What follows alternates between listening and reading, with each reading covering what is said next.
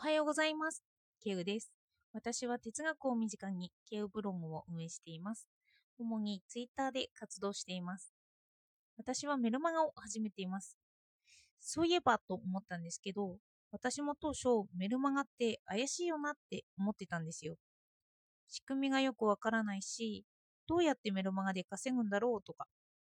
でも慣れてくると仕組みは普通のブログと同じような感じで、ただ商品を勧めてあの買う買わないは読者が決めるんですよね。で、あとは情報として取り入れてほしいことを書いているだけなんですよ。怪しさは今は私にとってはないんですけど、登録するとなると手間はありますよね。ニックネームやアドレスを入れなきゃとか。それで今日はこの怪しむということについて話そうと思います。哲学で言えば当たり前を疑うですよね。どうかお付き合いください。この怪しいという感覚は自分の可能性を絞めてしまうことってよくあるんです。現に私がそうで何かお金について稼ぐことを考えると無意識的に否定的になったりしていたんですよ。でも今は資本主義社会でお金と一緒に生活してますよね。お金なしには生活できなくなってる。それで資本主義において私たちは会社に勤めようとします。そうした時に私たちは自分の時間を売っているんですよね。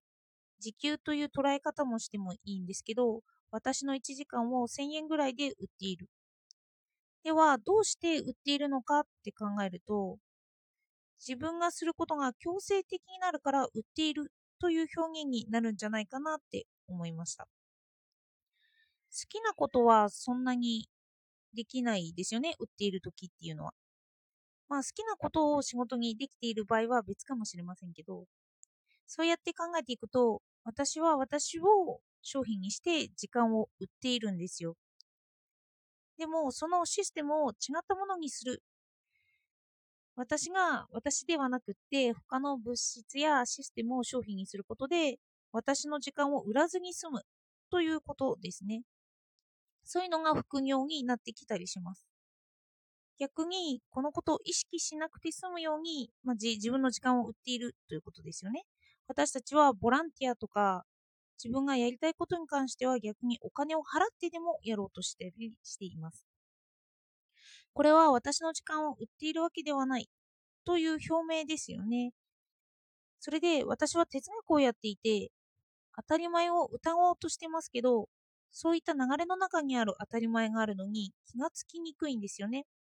私は自分の時間を売るのは当たり前だと思っていたんですけどそうやってシステムを作るということに関して疑っていた。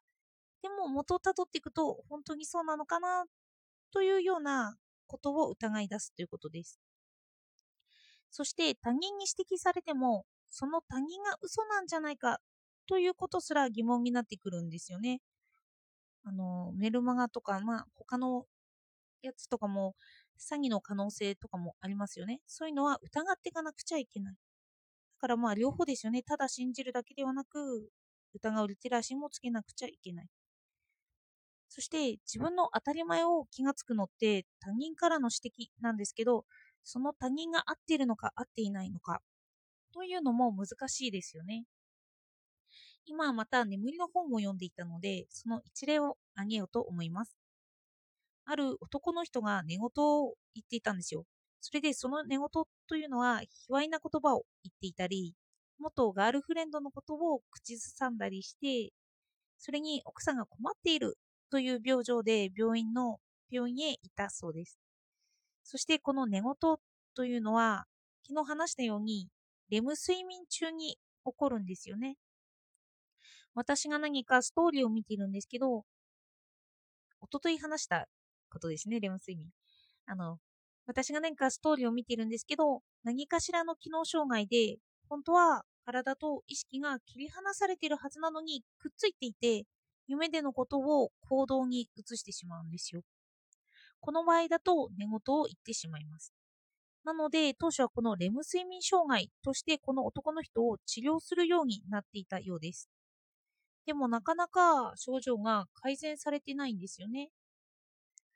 奥さんは毎回男性がこんなことを言うとか、元彼女の電話番号まで口ずさむとか言うんですよ。でも、不意に男性は奥さんの言葉が気になってきます。男性が絶対にしないようなこと。ここでは同性愛とかのことだったんですけど、彼は自分ではその要素はゼロだと思ってたんですけど、それなのに寝言ではそんなことを口ずさんでいたと言っていたんですよね。そして男性は初めて私の寝言は本当なのかなというふうに疑い出したそうです。なので彼は自分の寝言を録音してみることにしたんですよ。すると寝言が録音されていなかったんですって。の寝言は録音されてないんですけど、でも奥さんの言葉は聞こえてきたらしいです。いきなりまた恋人のことを話してとか耐えられないとか話し出していたのが録音されているらしいんですよ。寝言を言っていないのにですよ。そしてこれは結局奥さんの虚言だったんですよね。でもここにも病気が隠れていたりするみたいです。男性の病気ではなくて奥さんのオセロ症候群とかミュンヒハウゼン症候群ではないかという疑いが出てくるんですよ。なんか病名を聞いてもパッとしないんですけど、あの妄想を現実だと考えてしまう病気とかですね。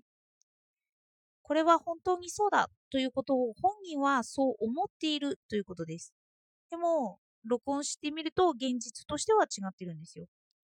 奥さんには男性が変に寝言を言っていると思っているんですよね、現実として。でも、それが思い込みだったという話なんです。この場合、そう言ってくる原因はいくつも考えられると思うんですけど、奥さん側の病気だったということが、まあ、録音から分かったということなんですよね。そしてこれは病気と私は言いましたけど、病気ではない可能性もあるんですよ。かといって病気の定義が体の異変とかだとするとですけど、他の可能性としてガスライティングというのがあるそうです。それは自分の正気や記憶や知覚を疑わせることで、加害者が被害者を操ろうとするらしいんです。被害者の操作や自尊心の破壊に目的があるそうです。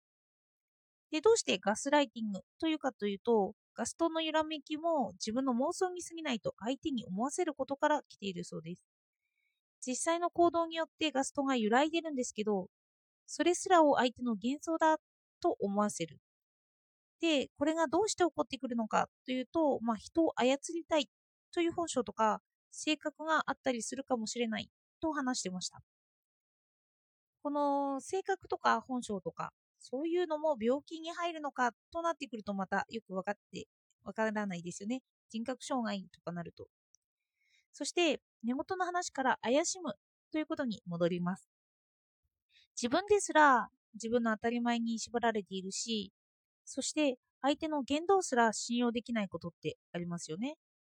そして世界は私の世界でもあるんですけど、他人から見る世界も私たちは引き受けています。まあ、これは昨日の話ですよね。昨日、おとといの話をいろいろ出してますけど、私の世界、ファンタジーの世界、他人の世界、物理学の世界があったりします。でも、その世界を味わうのは自分なんですよね。だから自分の当たり前を疑うのも、他人に言われたことを疑うのも、すべては自分次第で、これは自分で自分の性を生きなければいけないことにつながっていきます。今の世の中で自分を見つけるには他の人に聞くといいというのは私もよく言ってるんですよね。でもそれを信じるか信じないのかというのは自分にかかってくるんです。他人軸と自分軸とも言いますけど、結局他人に決めさせているようで自分で決めてはいるんですよ。私はどのくらい常識を疑えるのかというのは気になってきますよね。だから何か私が怪しいと思ったものにあった時はチャンスかもしれないんですよ。自分を知ったり、自分がどういう常識にいるのか、自分を見つめることができます。ちょっと自分を知ってみたくなりますよね。では、今日もお聴きいただいてありがとうございました。